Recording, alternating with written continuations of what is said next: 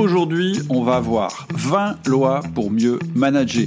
Je suis Cédric Watine et vous êtes sur Outils du Manager, le podcast en français sur le management le plus écouté. Aujourd'hui, on va faire un podcast spécial, c'est ce que je vous propose. Je suis tout seul, j'ai décidé de pas embêter Alexia aujourd'hui. Et euh, voilà, je vais vous donner une liste de 20 lois euh, pour réussir votre management. Moi, j'adore ce genre de trucs-là. Euh, et la question que vous pourrez vous poser d'abord, c'est est-ce que vous connaissez toutes les lois que je vais vous citer? Elles sont tirées évidemment de l'univers outils du manager, c'est-à-dire autant des podcasts que des mails privés, que des vidéos ou des formations. Première question, est-ce que vous connaissez chacune de ces lois? Deuxième question, est-ce que vous appliquez chacune de ces lois? Et ce que je vous propose pour les lois que vous n'appliquez pas, eh bien c'est de les noter sur un petit bout de papier ou sur des petits bouts de papier, et puis de chaque semaine choisir un papier au hasard, euh, et puis euh, de vous dire, bah tiens, cette semaine-ci, je vais me focaliser sur la loi numéro 9, sur la loi numéro 6, sur la loi numéro 3, etc. etc. C'est un moyen euh, de vous concentrer, c'est un moyen de, de, bah, de passer à l'action sur des choses qui sont peut-être pas évidentes aujourd'hui pour vous. Donc c'est ma proposition. Ce que vous pouvez faire aussi, c'est tout simplement écouter ce podcast et puis euh, me dire si vous l'aimez ou si vous ne l'aimez pas. Euh, ce sera intéressant pour moi aussi. Vos réactions sont toujours intéressantes. Ce que je voudrais vous dire aussi avant qu'on commence, c'est que pour avoir la liste de ces lois, il faut que vous soyez abonné à ma liste d'emails privés. C'est vraiment quelque chose avec lequel je communique de plus en plus. Hein. C'est 15, 15 secondes pardon, euh, de management par jour qui arrivent dans votre boîte mail. Euh, c'est gratuit. Vous n'êtes pas obligé de les lire. Si un jour vous n'avez pas envie de le lire, vous détruisez le mail, je serai pas vexé. Euh, mais par contre, voilà, je pense que ça vous permet tous les jours un petit peu de baigner dans l'univers outil du manager. Je pense que c'est intéressant. Je vais développer là-dessus dans les semaines qui viennent. Je pense que c'est important en tant que manager que vous ayez un système mental. Et avoir un système mental, eh bien, ça se construit en baignant dans un univers. Et euh, baigner dans un univers, bah, ça veut dire lire des livres, ça veut dire euh, écouter des podcasts, ça veut dire suivre des formations, etc., etc. Et je pense que chacun d'entre nous, on a beaucoup à gagner à créer nos propres systèmes mentaux qui soient euh, constitués bah, par les influences qu'on a décidé d'avoir. Et donc, la première brique que je vais mettre à l'édifice, pardon, c'est cette suite de 20 lois. Donc, ce que je vais faire, tout de suite, c'est vous donner simplement tout de suite le titre euh, de chacune des lois, puis ensuite je détaillerai. Si jamais ça me prend plus d'une demi-heure, bah, je couperai et puis euh, on continuera dans le, premier, dans le prochain podcast. Donc, première loi, apprends en pratiquant. Deuxième loi, sois absent pour être présent. Troisième loi, sois négatif avec bienveillance. Quatrième loi, communication égale fréquence. Cinquième loi, deux raisons pour licencier. Sixième loi, le plus important se fait avant midi. Septième loi, développe ton disque.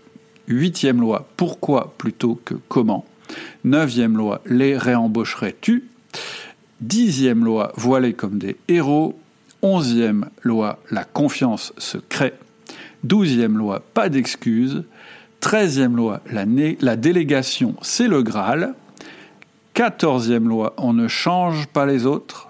Quinzième loi, la courbe en queue de cochon. 16e loi, l'efficacité, c'est de compartimenter.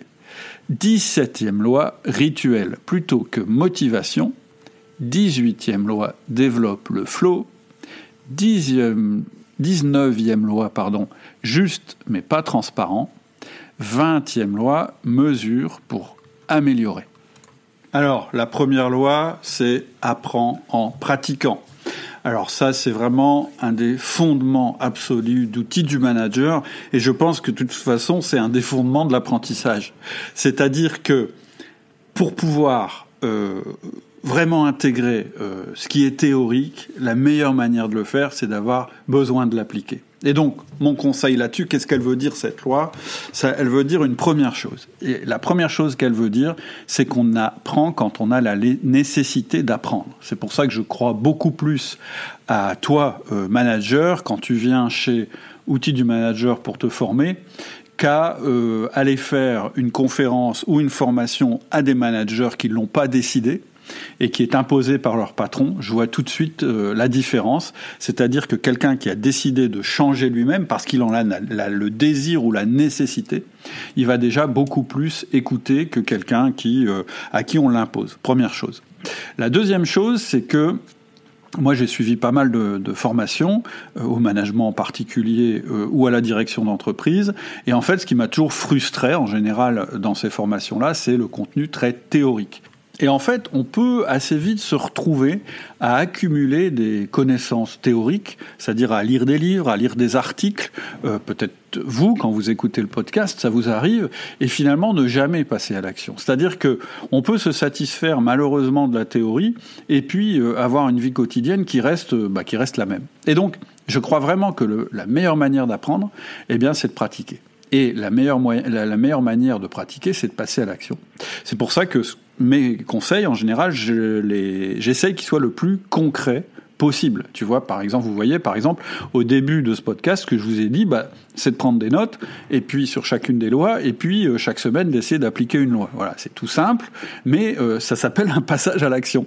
Et c'est extrêmement différent que euh, de vous faire un exposé de la dernière théorie sur le management, euh, de vous faire euh, participer à mes circonvolutions mentales. En général, ce que j'essaye de faire, c'est de vous donner un passage à l'action et de vous expliquer ce que ça vous apporter concrètement. Voilà.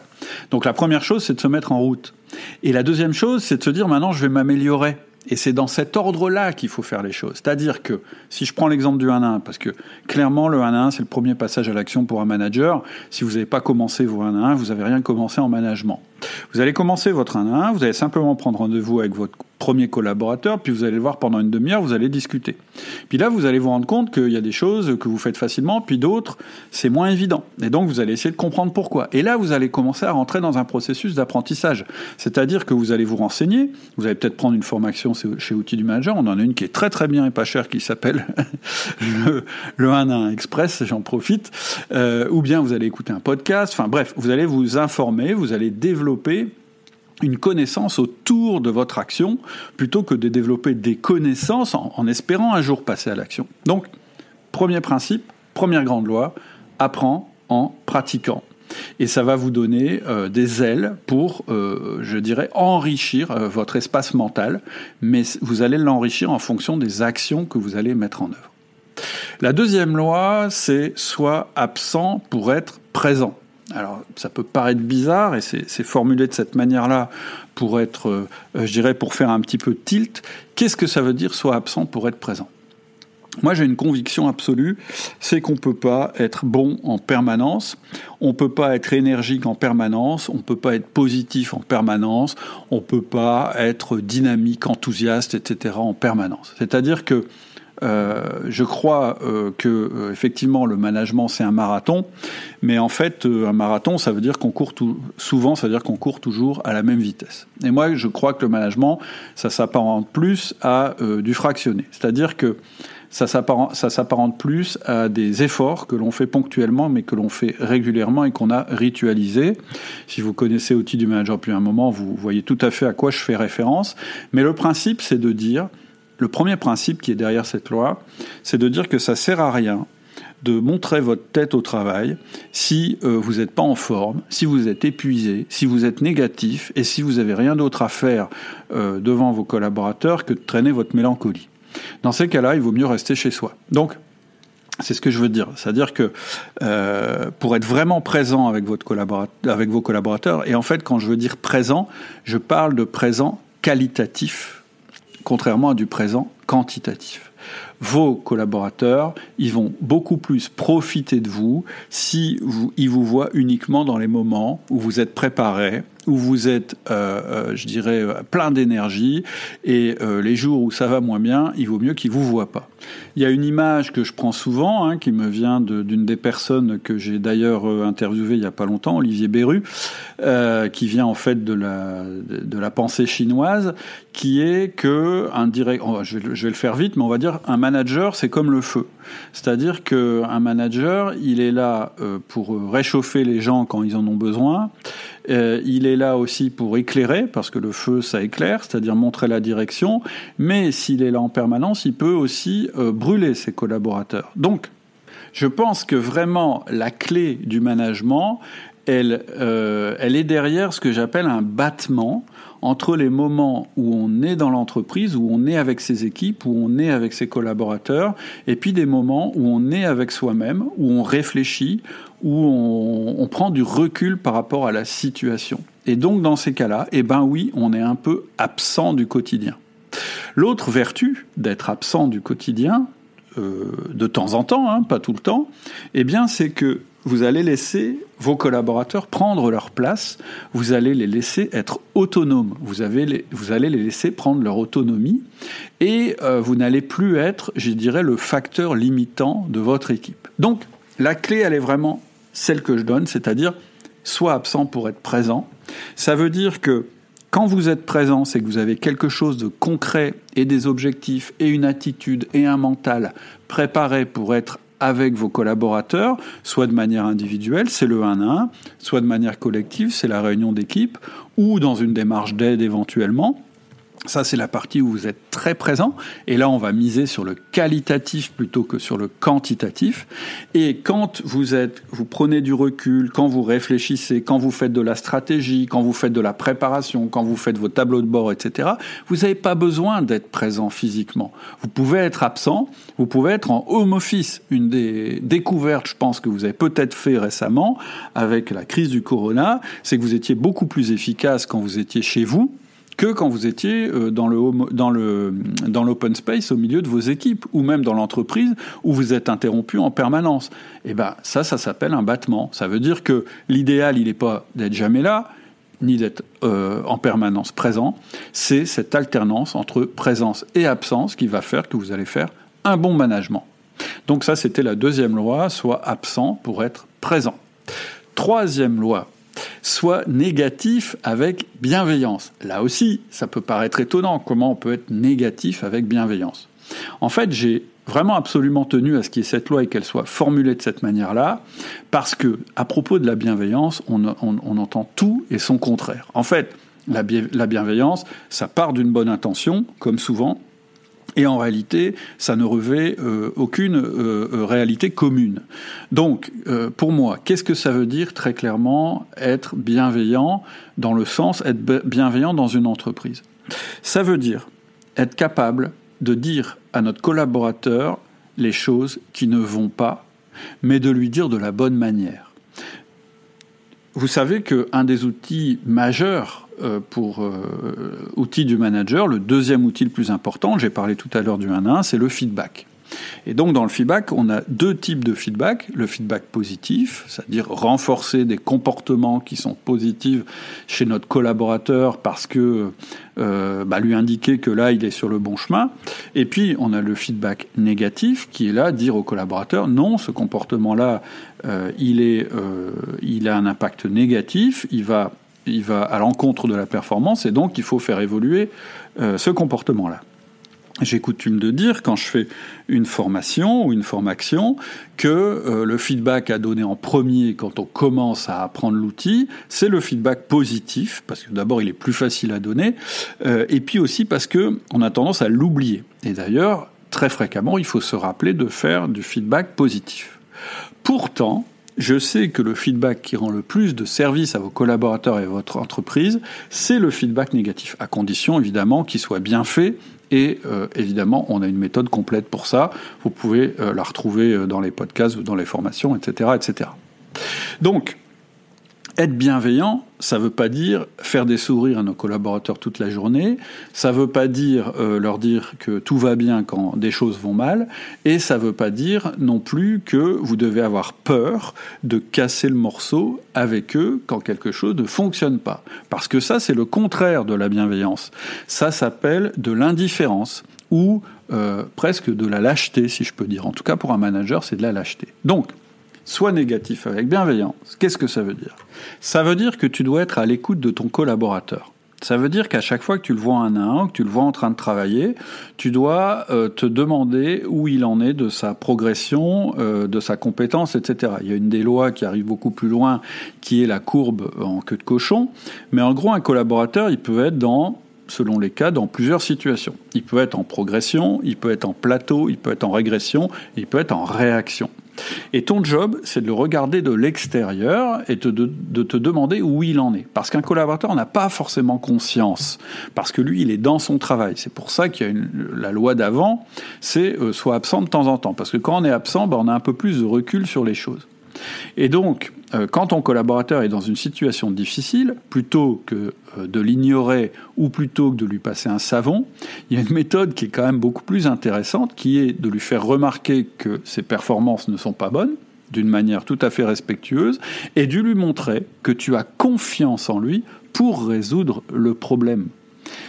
Et c'est là qu'est la clé. Ce que je veux dire, c'est que quand on fait un feedback négatif à quelqu'un, c'est une preuve de confiance. On est en train de lui dire, on n'est pas en train de lui dire je vais te sanctionner parce que tu as une mauvaise performance. On est en train de lui dire j'ai confiance dans ta capacité d'adaptation et d'évolution. Et ça, c'est tout à fait différent.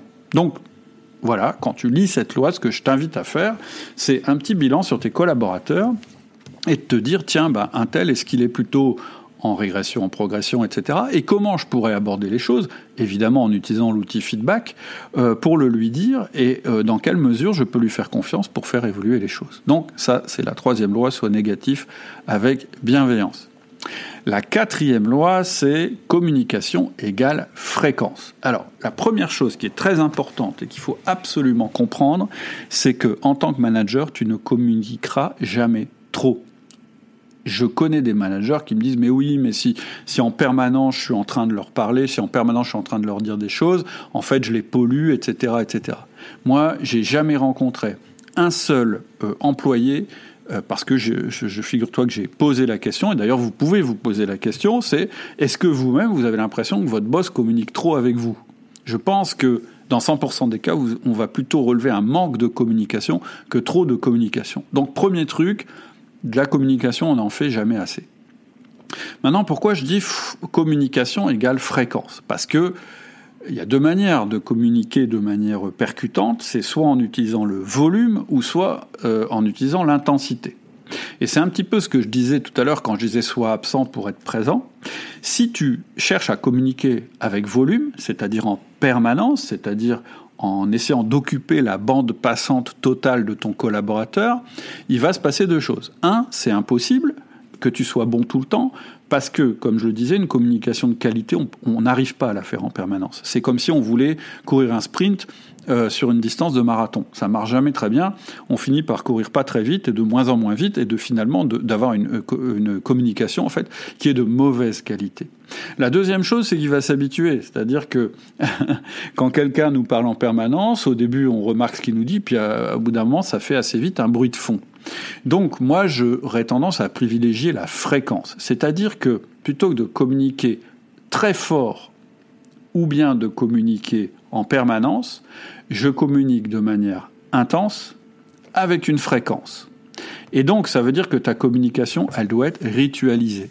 C'est-à-dire que tu dois euh, avoir un rendez-vous euh, toutes les semaines avec chacun de tes collaborateurs, ça s'appelle le 1 1, j'en ai parlé tout à l'heure, et pendant ce moment-là, tu vas être complètement concentré sur ton euh, collaborateur. Ça, c'est ta communication individuelle. La deuxième chose, c'est ta communication collective. Et donc, cette communication collective, tu vas le faire au cours de ta réunion d'équipe. Et elle aussi, elle doit être ritualisée, c'est-à-dire avoir une fréquence. Et elle doit être courte, c'est-à-dire qu'une une réunion d'équipe, si ça dure plus d'une heure, tu vas t'épuiser, ça va perdre en, en, pardon, en, en intensité. Et quand les gens vont sortir de là, ils vont être crevés. et c'est pas le but. Ce que tu veux, c'est que quand ils sortent, ils soient, euh, je dirais, euh, euh, en pleine forme et qu'ils aient envie d'agir. D'ailleurs, je te conseille de rechercher sur mon, sur le, la chaîne YouTube. Tu peux taper. alors comment ça s'appelle ce truc-là? Voilà, j'ai retrouvé. C'est la méthode du Kir Royal. Donc tu tapes sur euh, euh, Google la méthode du Kir Royal, tu verras, j'ai une petite technique pour faire que tes réunions soient un peu plus, euh, un peu plus dynamiques, tes réunions d'équipe. Donc communication égale fréquence. En fait, qu'est-ce que je veux dire là derrière? C'est qu'en fait, il faut que tu aies une communication régulière et ritualisée. Donc toutes les semaines, il faut que tu aies au minimum une communication, mais tu peux aussi communiquer tous les jours par un autre mode. Ça peut être par mail, etc.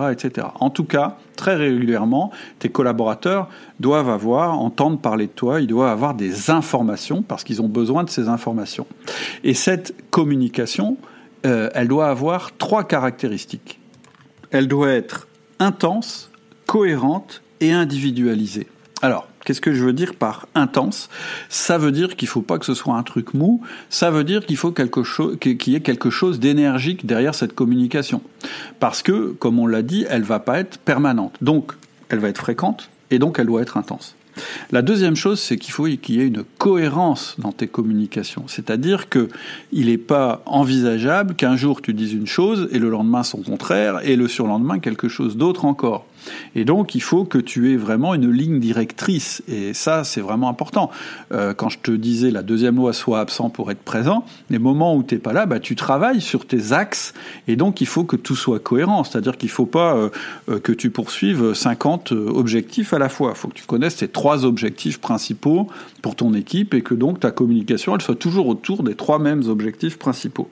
Et puis, la dernière caractéristique, il faut qu'elle soit individualisée en tout cas individualisé quand tu es dans une euh, communication individuelle. C'est pour ça que le 1 à 1, il se fait pas en équipe.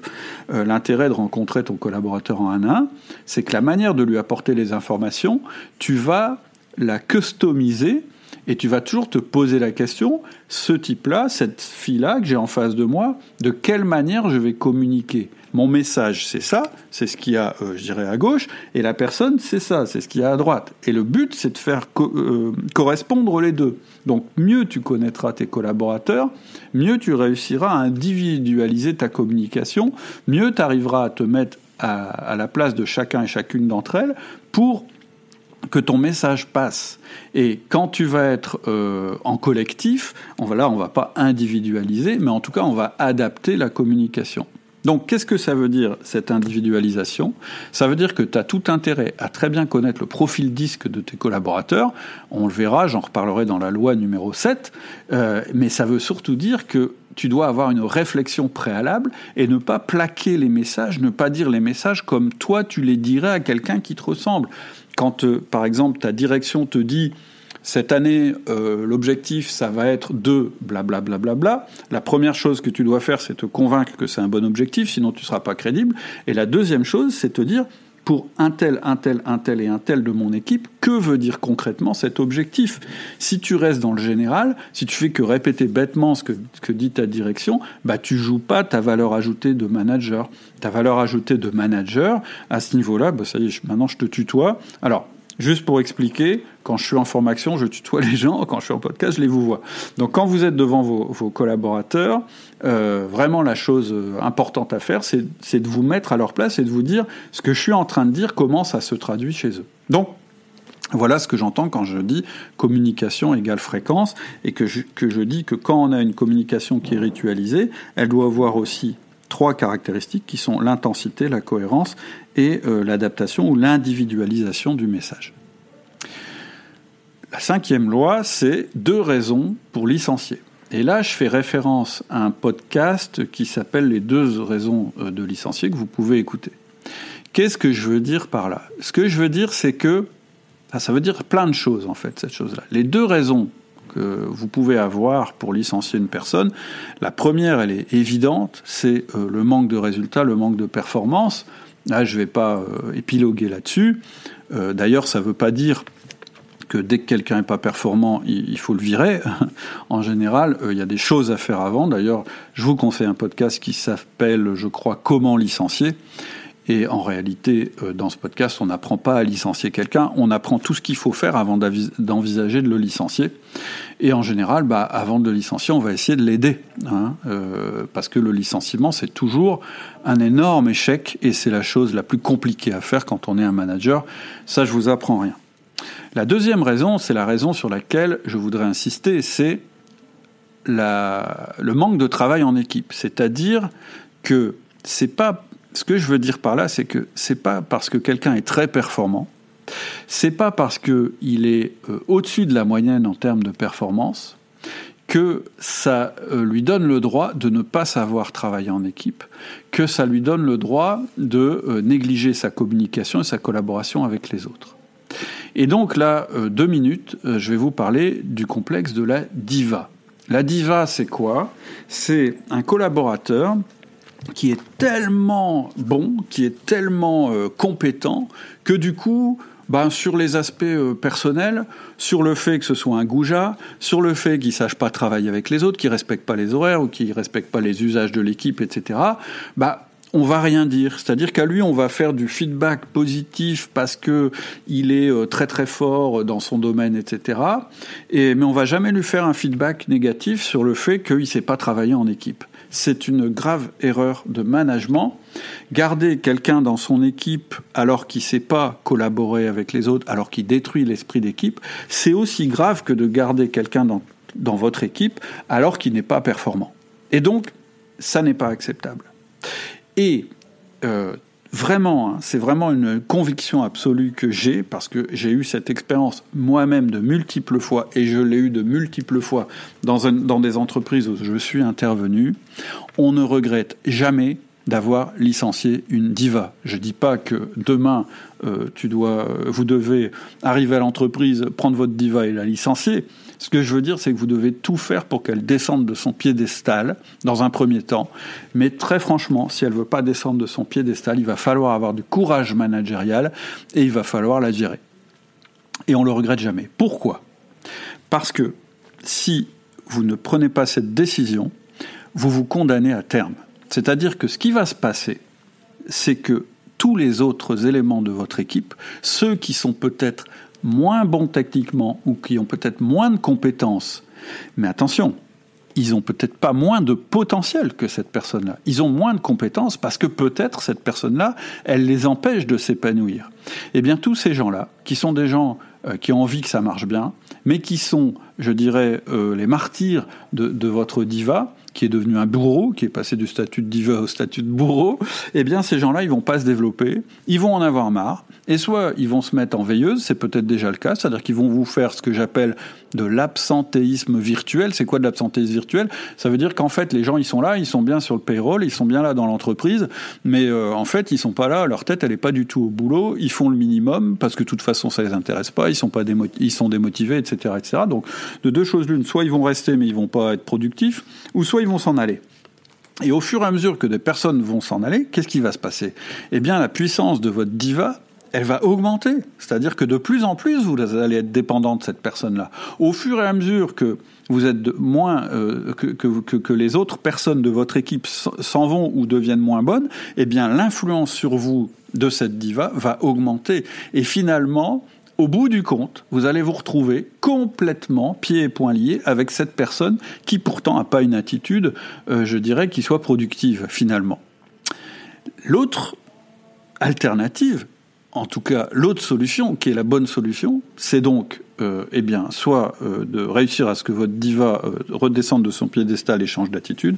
Et ça, il va falloir avoir du courage managérial. Et donc, va falloir mettre en œuvre la loi numéro 3, soit négatif avec bienveillance. C'est-à-dire, qu'est-ce que ça veut dire? Ça veut dire arrêter en permanence de lui faire des feedbacks positifs sur ses performances et commencer à lui faire du feedback négatif sur son manque, sur son manque de capacité à travailler en équipe. Et puis, si ça marche pas, il va falloir s'en séparer. Alors, qu'est-ce qui se passe quand on se, sépare d'une diva?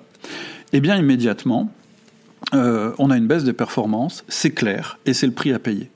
Mais immédiatement aussi, on a euh, un regain d'énergie, un regain euh, de compétences dans les gens qui restent. Et donc, avant de faire ça, avant de vous séparer de votre diva, malheureusement si c'est inéluctable, il va falloir repérer dans votre équipe qui seront les piliers sur lesquels vous allez vous appuyer pour vous développer. Et en général, il ne faut pas un seul pilier pour que ça marche. Il en faut plusieurs. Et en fait, la combinaison des personnes qui vont rester, ça, c'est vraiment, c'est quelque chose. Peut-être que des auditeurs qui nous écoutent ont cette expérience-là, on regrette jamais d'avoir fait ce pas, parce qu'en fait, l'intelligence collective que vous allez développer ou la collaboration qui va se passer entre les personnes, eh bien, vous allez voir qu'il y a des gens qui vont se révéler, et en tout cas, l'équipe va se révéler. Et donc, dans un an ou deux, au lieu de vous retrouver dans une situation où vous êtes pieds et poings liés avec une diva qui est devenue un bourreau, vous allez vous retrouver avec une équipe qui collabore, qui fonctionne bien mieux qu'avant. Et je peux vous dire que votre diva, elle va pas vous manquer une seconde.